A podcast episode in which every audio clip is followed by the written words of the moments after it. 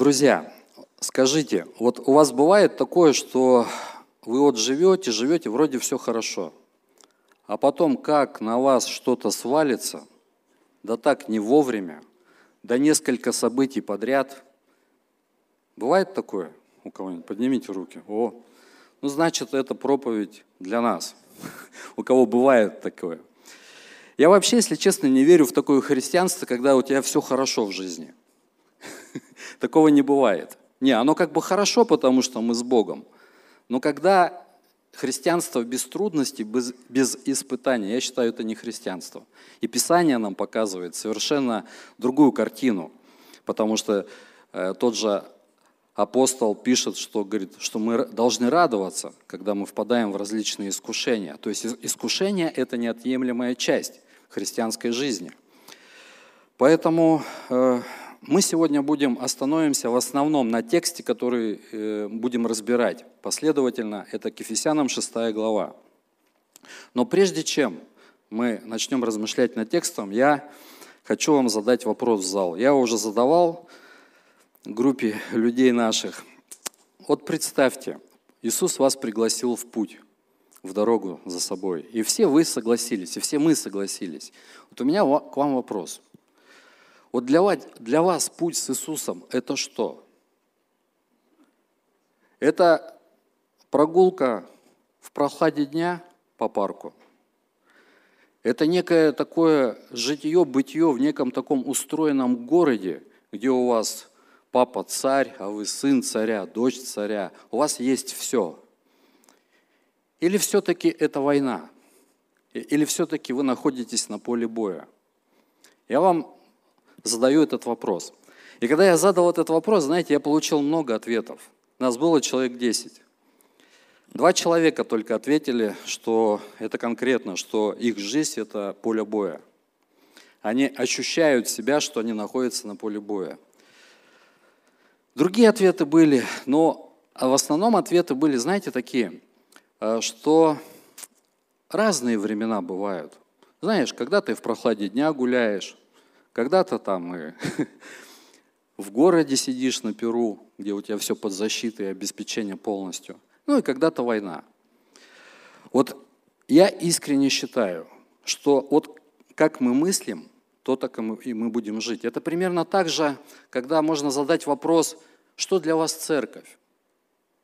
И если для меня, допустим, церковь – это тело, в первую очередь. У меня будет определенный взгляд на церковь, определенное отношение к церкви.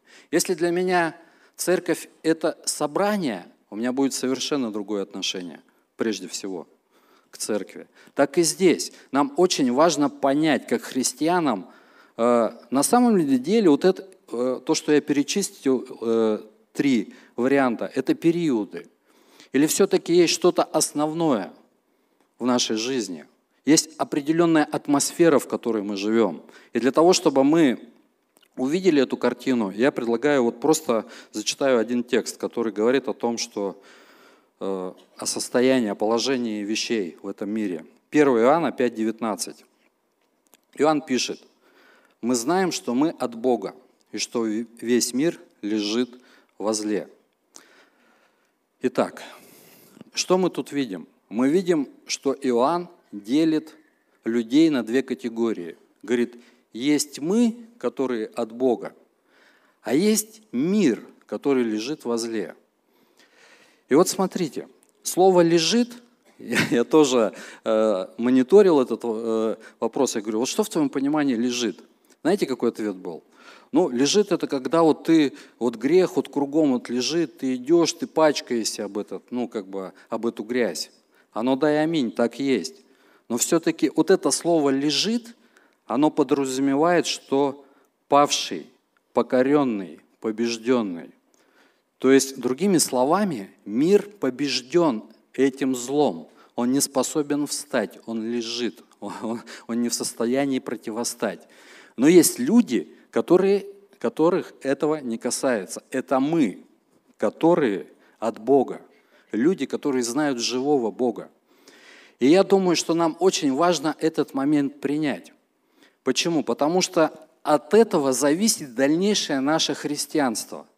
Или мы будем бодрствовать постоянно, о чем говорит апостол Петр, Иаков и, и, и Павел, или же мы будем жить в расслабленном режиме, думая, что, ну, я же с Богом, Бог все там усмотрит, Бог там все сохранит, защитит, как-то оберегет меня и так далее. И вот я вам такой попытаюсь образ показать. Вот представьте, Великую Отечественную войну, режим войны. Все представили, да, военные фильмы смотрели, даже если кто-то не жил в то время, да, вот. Вот как люди жили? Ну, они ж на работы ходили, в кино ходили, в театры даже ходили, женились, рожали. То есть их процесс жизни, он не останавливался вообще. Но у них был настрой готовности. Вот сидят они кино смотрят, воздушная тревога, у них сразу реакция, они в бомбоубежище бежат. Или там еще что-то, налеты. Что у них атмосфера войны. Они понимали, что, ну да, идет обычная жизнь, но они всегда наготове были – вовремя отреагировать на опасность. И в этом вся разница. Вот такое же мышление нам предлагает апостол Иоанн и апостол Петр и апостол Павел, чтобы мы бодрствовали. Для чего бодрствовать? А потому что весь мир лежит возле. Мир поражен этим злом. Мир поражен этим грехом. Люди не способны, обычные люди, противостать этому, э, этим моментам. Друзья, понимаете, о чем я говорю? И теперь вот этот вопрос, который я вам задал, есть ли у вас атаки? Бывают ли у вас э, такие моменты, когда на вас сваливается все? Это как раз вот эти моменты, когда происходят атаки, происходит вот это давление внешнее со стороны дьявола. Итак, вывод один э, этого пункта. Давайте запомним этот образ. У нас образ войны. У нас атмосфера войны в христианском мире. И дальше мы сейчас будем э, рассматривать. К Ефесянам 6 глава с 10 по 18 стих. Наконец, братья мои, укрепляйтесь Господом и могуществом силы Его. Облекитесь во все оружие Божие, чтобы вам можно было стать против козней дьявольских. Потому что наша брань не против крови и плоти, но против начальств, против властей, против мироправителей тьмы века сего, против духов злобы поднебесной. Аминь. И вот знаете, когда вы будете читать все послание к Ефесянам, вы увидите одну простую мысль. Павел наставляет церковь. В первой главе он показывает, насколько Бог могуществен, что Он обладает абсолютной силой и властью и что нам необходимо, и он, он нам показывает картину, кому мы стали принадлежать. И он показывает нам, что какой должен быть порядок в церкви дальше. Потом ну, много-много каких моментов, какие взаимоотношения между церковью и Богом, между мужем и женой и так далее, между родителями, между начальством, между рабами, между господами и так далее. А потом он говорит, он все это перечисливает, а потом берет и говорит, наконец, вот все, что я вам до этого говорил, это важно. Но вот, наконец, я дошел до очень важного момента. Он говорит, укрепляйтесь Господом и могуществом силы Его. И дальше он говорит, облекитесь э, во все оружие Божие, чтобы вам можно было стать против козней дьявольских. То есть, другими словами, он предлагает нам укрепляться Господом. Вот вы понимаете, что такое укрепляться Господом? Все понимают – Я думаю, что когда мы будем с вами разговаривать, кто как укрепляется Господом, мы, э, у каждого будет примерно одинаковое понимание, но в то же время у каждого свое, у каждого, у каждого свой процесс этого укрепления проходит. И вот смотрите, он, он говорит, с чего нужно начать, самое первое. Он говорит, нужно укрепляться Господом. Апостол э, Петр и апостол Иоанн, допустим, говорит так, Иакова 4, о, Иакова 4.7. Итак, покоритесь Богу, противостаньте дьяволу и убежит от вас. То, то есть Иаков говорит, для того, чтобы дьявол убежал от тебя, тебе что нужно сделать? Покориться Богу. Апостол Петр в первом послании пишет, трезвитесь, бодрствуйте, потому что противник ваш, дьявол, ходит, как рыкающий лев, ища кого поглотить. Противостаньте ему твердую верою, зная, что такие же страдания случаются и с братьями вашими в мире. А чуть выше, на два стиха, он говорит, что мы должны смириться под крепкую руку Божью. То есть, вывод. Вывод. Для того, чтобы вообще быть независимым от этого мира, чтобы не быть непораженным злом этого мира – мне нужно сделать так, чтобы моя жизнь целиком была, покорялась Богу. Мне нужно признать господство Бога в своей жизни, господство Христа в своей жизни. По-другому я не смогу противостать этому миру. Поэтому он, и Иоанн говорит, есть мы, которые от Бога. И в чем разница нас, которые от Бога? А мы признаем господство Иисуса Христа в своей жизни. Мы признаем, что без Него мы всегда будем пропускать то, что предлагает нам этот мир. Почему? Да мы даже будем не способны отреагировать правильно и увидеть, что мы в принципе атакованы. Почему? А потому что если для нас и Иисус не Господь, если Его власть для нас не авторитет, если то, что Он говорит и предлагает нашу жизнь, оно как бы, ну, ну да, но сегодня я прогуливаюсь с ним в прохладе дня. Ну да, сегодня я на перу сижу. То есть, когда я понимаю, что я не на войне, ну тогда мне и противостоять не, нечему, понимаете? Вообще нечему. Итак, двигаемся дальше. И апостол Павел, он предлагает нам увидеть следующую картину. Э, он предлагает нам увидеть, что есть некое всеоружие, которое нам нужно принять от Бога. Этих, этого оружия шесть предметов. Я хочу их зачитать по-быстрому и перевести на русский, так сказать, современный язык, для чего они и почему они. Он говорит о том, что наши чресла должны быть припоясаны истиной, что мы должны облечься в броню праведности – а будь ноги в готовность благовествовать мир. А паче всего взять щит веры, которым возможете угасить все раскаленные стрелы лукавого. И шлем спасения возьмите, и меч духовный, который есть Слово Божье. Интересно, что апостол Павел просто беря, э, берет и меняет свой лексикон на военный. Ну, все тогда жили, э, это было время Римской империи, и Каждый день любой житель тех стран мог видеть римского солдата, римского легионера, в чем он одет.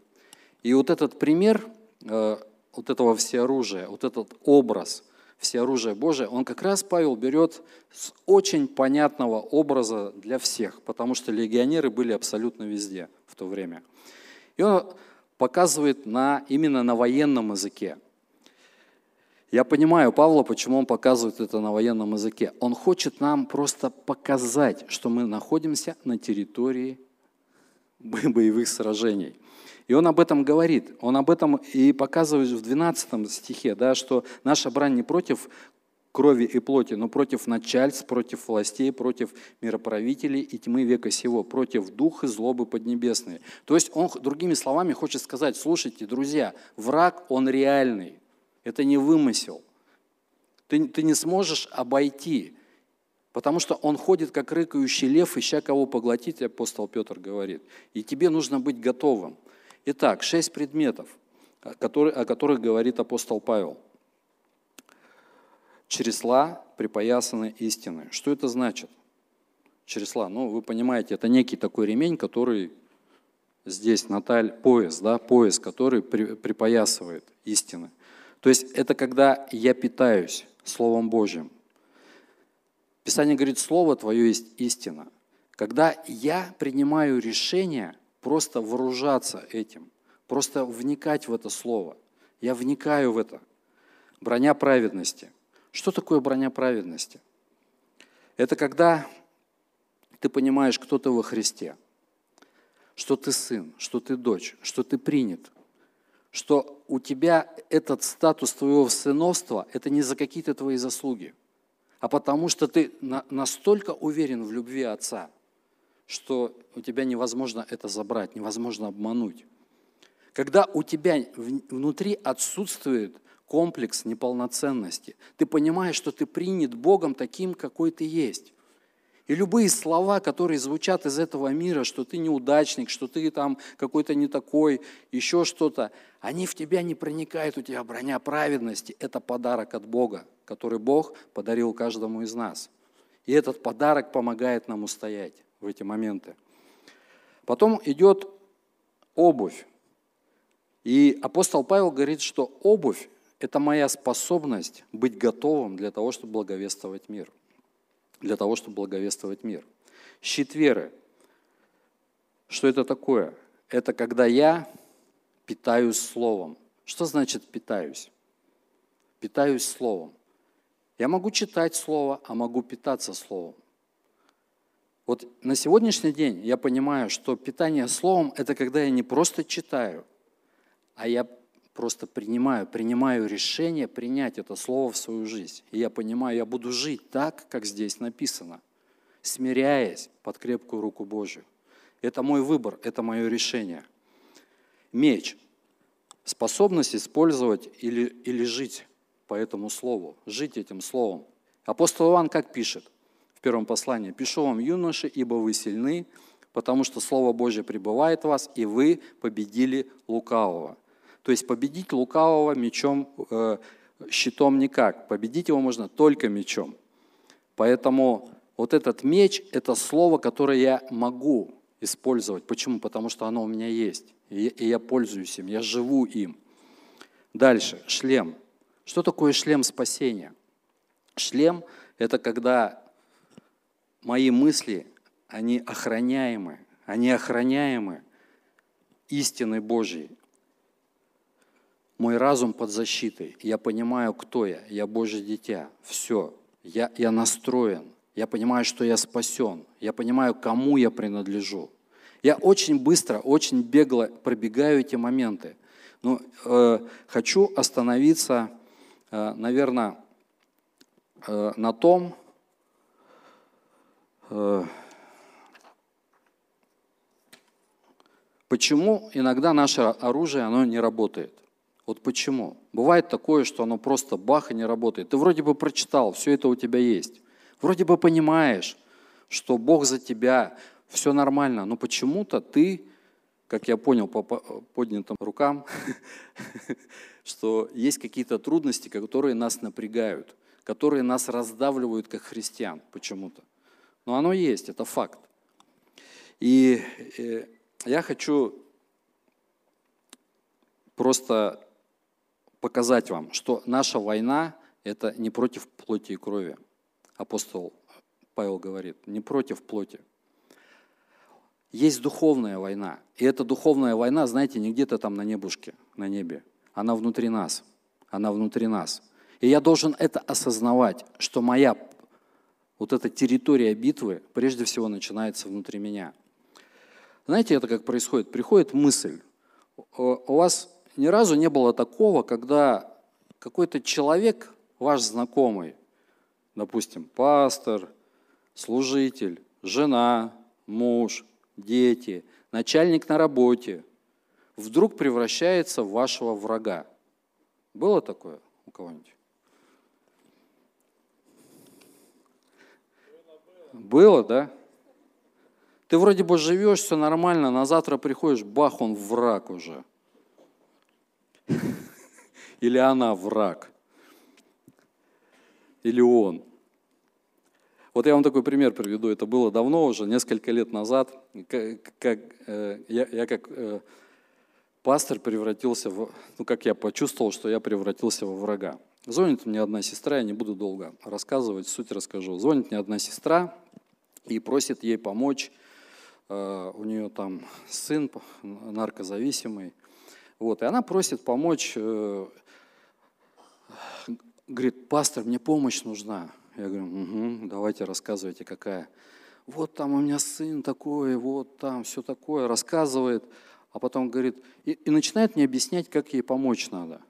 Как, как этому сыну я должен помочь. Я это все слушал, слушал, потом я задаю вопрос. Стоп, так вам нужна помощь или нет? Она такая, ну да, нужна. Я говорю, тогда послушайте, я вам другие рецепты дам. И начинаю говорить другие рецепты. Выдал ей эти другие рецепты. Слышу тишина. Я, алло, тишина. А, ответ такой, а это Олег Бобров?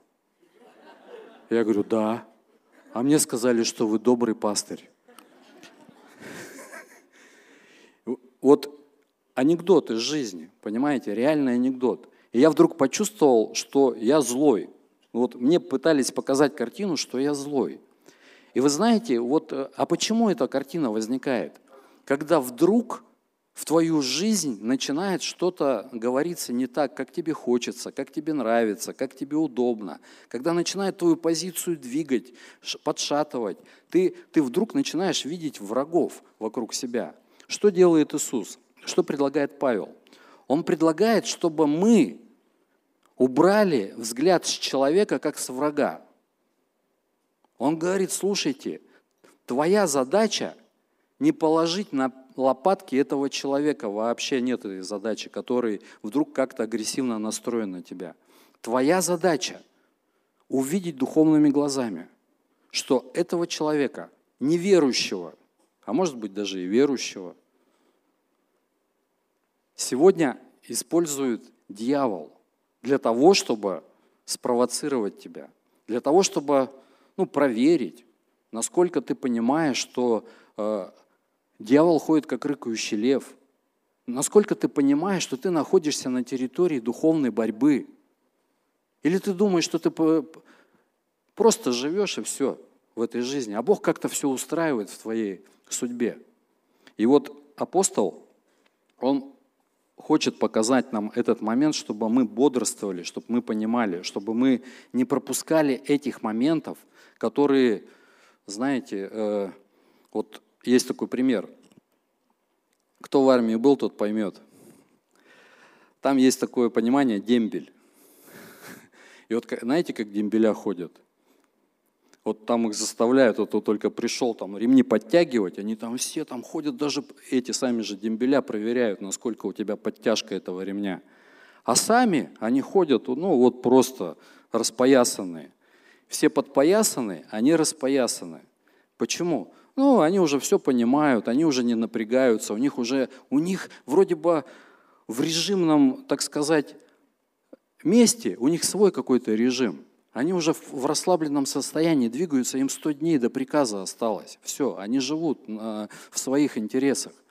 И вот примерно так же и мы можем быть расслабленные, расслабленные и не готовые. Не готовые даже увидеть и понять, что дьявол нас атакует. Не готовые как-то вот вовремя сосредоточиться и взять это все оружие Божье. Почему? А потому что есть определенные вещи, которые мы до этого как бы пропустили. Потому что все начинается, знаете, укрепляйтесь Господом и могуществом силы Его. Все с этого начинается. Не сначала все оружие, а сначала нужно укрепиться Богом. Сначала нужно обратиться к Нему. Сначала нужно вот реально признать Его владычество в своей жизни, признать Его власть, обращаясь к Нему, наполниться, наполниться Словом. И тогда только ты, у тебя будет способность вот это не пропускать, не пропускать вот эти вот атаки, которые могут возникнуть неожиданно. А для этого мне нужно понимать, что я живу в режиме войны духовной. Я вам такой э, поделюсь с вами сном который Бог мне недавно показал. Это мой личный сон, и я просто открываю вам сердце, чтобы мы все вместе могли увидеть картину определенную. Знаете, я, в общем, сплю, такой, какая-то квартира такая большая, многокомнатная, я не знаю, э, состояние ремонта в этой квартире. Много-много комнат, какие-то знакомые люди, лица, лиц я не помню – я хожу босиком по этой квартире. Я понимаю, все грязным, я ищу обувь и не могу найти. И вдруг я вижу компания молодых подростков, в числе которых мой Никита. Эти подростки – это неверующие, я точно понимаю, это неверующие. И вдруг он я хожу, ищу, смотрю, сосредоточен на, ну, на, свои, на своем поиске. Вдруг я подхожу и, и смотрю, Никита видит меня, прекрасно видит, что папа на него смотрит. Друзья ему предлагают сигарету, он закуривает эту сигарету и так еще в меня дым пускает. Я такой как бы раз хотел как бы, а потом вдруг оба, я не понял, что происходит. Подхожу к этим ребятам и начинаю, говорит, вы что делаете? Вы зачем, Ники? Ну он же маленький, а они старше его года на 4, там, на 5. Они начинают огрызаться. Я говорю, да вы что? В общем, я возмутился, я начал кричать на них. И, простите, меня даже избил. Ну как, мне же надо было за мальчика за своего заступиться, любимого. Прибегают соседи снизу, сверху. Ты что делаешь? Ты же христианин. Я в шоке, я просыпаюсь в 4 часа утра, говорю, Господи, ты, это что происходит? Что, ну, как бы, ты зачем мне этот сон показал? Для чего? Никитка, что ли, курит? А, а мне Бог говорит, где твое Евангелие? Где твое Евангелие? И знаете, у меня из этого родилась эта проповедь. Почему? Потому что я вдруг увидел в этом сне, что я пропустил. Я пропустил момент. Я иду, я занят своим. А, и знаете, когда еще в этом сне, что удивительно было, когда мне э, соседи говорят, ты же христианин, что ты делаешь? Я, они начинают мне нравоучения, а я вдруг выключаю их голоса, и меня начинает беспокоить дальше, а где же моя обувь? Я начинаю дальше продолжать думать о своей обуви. И мне вообще не интересно, что я сделал, мне важно то, что я не могу найти. Страшный сон какой-то. Ну, я уже там поперекаялся во всем, ну, чтобы вы понимали. Поперепроверил все. Вот, с Никитой пообщался тоже. Ну, со всех сторон. Вот. Вы знаете, как меня этот сон заставил бодрствовать? Я вдруг увидел, что я как родитель могу просто, ну вот как-то, ну вот на автопилоте какие-то вещи не замечать. Ну вот в какой-то компании он там, ну где-то он там что-то делает – ну, поди, ничего плохого не будет. А на самом деле это называется «я пропустил момент». Я пропустил момент, я не во всеоружии, я не бодрствую. Я забыл о том, что я не по квартире прогуливаюсь, а я нахожусь на поле боя, где дьявол просто работает и, и делает все, чтобы своровать это спасение. Я понимаю, что в образе Никиты это наше подрастающее поколение, это наши дети, это наше будущее. И я хочу, чтобы мы проверили свое христианство. Когда мы, чтобы мы не проходили мимо наших детей, а чтобы мы, знаете, друзья, останавливались и вникали, что с ними происходит. Чтобы мы не пропускали эти моменты. И знаете, и дальше момент, я понимаю, что, а почему так произошло, почему, ну, правда, я христианин, и я начал с них что-то требовать. Это же неверующие люди. Почему у меня какая-то планка к ним завышенная? Почему я не подошел и не рассказал им об Иисусе? О том, что есть спасение, о том, что есть Бог, который их любит. Почему я опустился на эту плотскую лыжню? И вы знаете, ответ очень простой на самом деле. Потому что все это, все оружие, оно не работает, если я не укрепляюсь Богом своим, если я не погружаюсь в Слово, если я не предоставляю Ему свою жизнь по-настоящему, если я не молюсь Духом Святым, то все это, все оружие, оно не работает. Вы можете знать, что оно есть, но оно неэффективно – я не был готов использовать, я не был готов просто говорить в жизнь этих ребят. Почему? А потому что я, я даже не понимал, что это нужно делать. Я не понимал, я не был пропитан словом в этом сне. И вы знаете, я, я, я после этого, я, я, я уже начал э, вспоминать, э, как бы бодрствовать в этих моментах. Это несколько дней назад было, но я не то чтобы не молюсь, я каждый день молюсь. Но вот внутреннее состояние, вот знаете, вот эта вот способность отреагировать правильно, оно приходит только тогда, когда ты находишься в правильных отношениях с Богом. Невозможно евангелизировать, невозможно являть Христа, невозможно приводить людей к ногам Иисуса, если у тебя внутри пусто. Максимум, что ты можешь сделать, книжечку дать э, с Евангелием. Но ну, людям нужен Иисус, живой Иисус, которого мы способны и готовы э, дать людям. Аминь, друзья. Итак, я хочу сделать небольшой вывод, что сказать о том, что мы находимся на войне, на духовной войне, и апостол Павел об этом конкретно говорит, что это война, это, что в, второй момент, что враг реальный. Он, он всегда будет ходить за тобой. Но Бог, Он наш просто крутой, Он все усмотрел. Он приготовил нам все оружие. И Он говорит, что это то, что поможет тебе противостать. Но своими силами ты не способен это сделать. Тебе нужно присутствие Бога. Тебе нужно водительство от Духа Святого. Тебе нужно наполнение от Духа Святого, чтобы ты был способен противостать дьяволу. Я вам такой пример э, хочу привести из жизни. Пример. Вот много же у нас водителей, много практически все водят. Вам всем нравится, когда вас подрезают. Ну или там. Вот я, не, скажем так, какое-то время назад замечал, и замечаю, что я люблю с ними разговаривать, с такими водителями. И причем мои эмоции могут ну, как-то зашкаливать. Я прям понимаю, слушай, ну это не христианство. А вот если бы он сейчас остановился, хорошо, он уехал. А если бы он остановился – я прям ясно понимаю, я бы не мог способен, ну, у меня бы не было способности и готовности говорить в его жизни Евангелие. Почему? Да у меня претензия к нему. Я не наполнен Богом. И я прям, я не знаю, я прям борюсь с этим. Я уже меньше с ними разговариваю, но все равно, все равно какие-то вот эти моменты, они пропускаются. И я понимаю, что я не одинок в этом.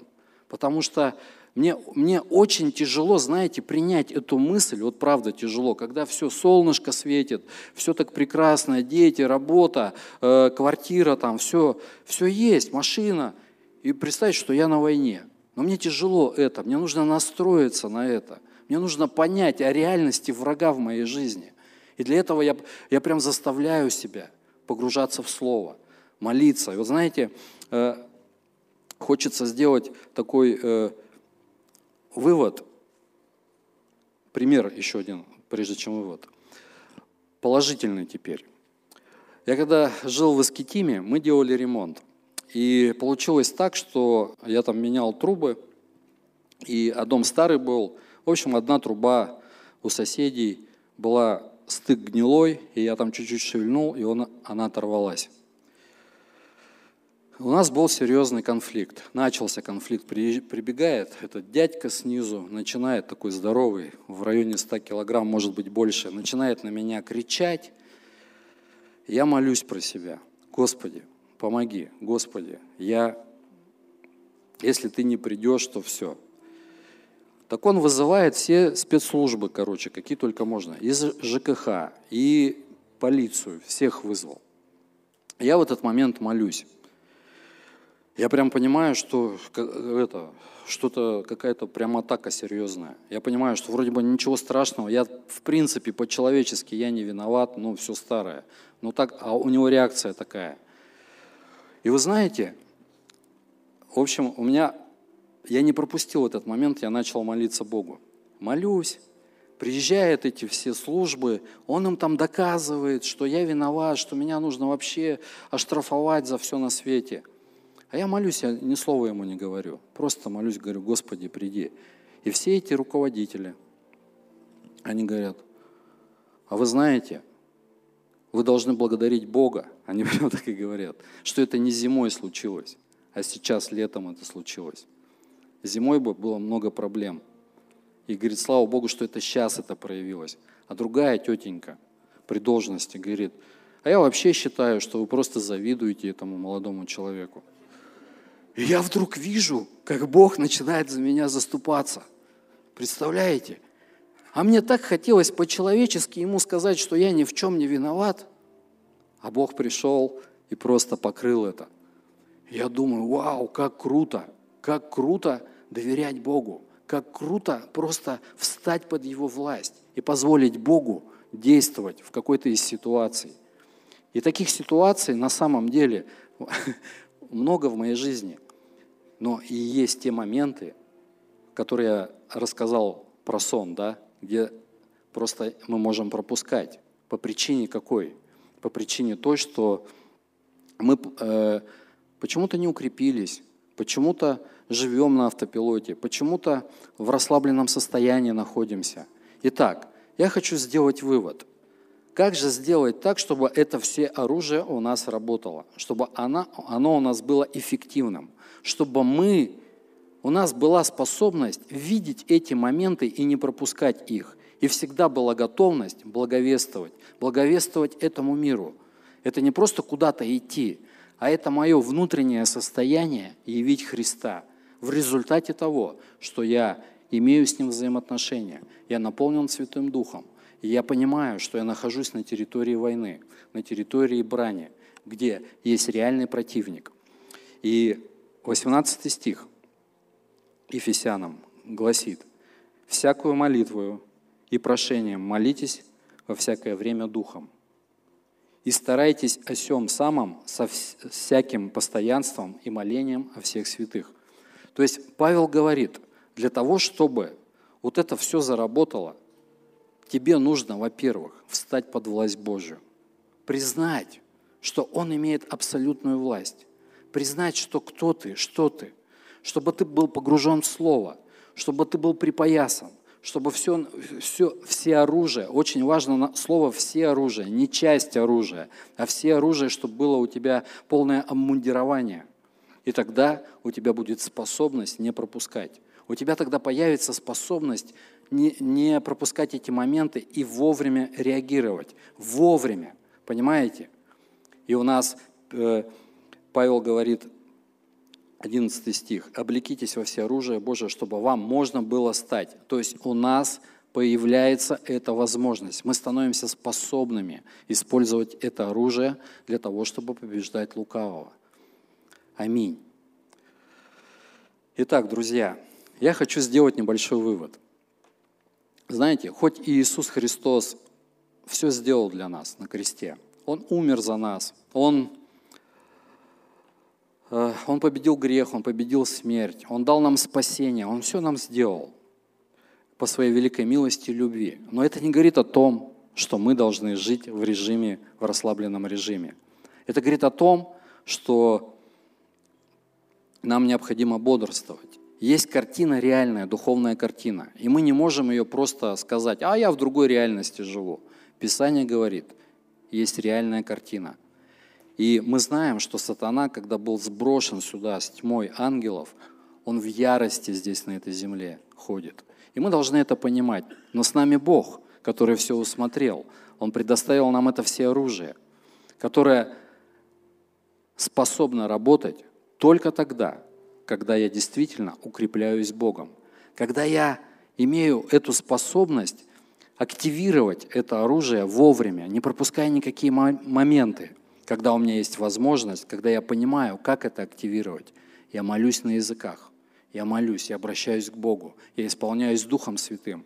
У меня становится духовный взгляд. Я начинаю отделять людей от, от, от их действий. Я, я понимаю, что за обычными людьми, которые не знают Иисуса, за ними стоит дьявол. И моя задача – увлечь любовью Христа этих людей, просто привести этих людей к тому, чтобы они смирились под руку моего любящего Бога.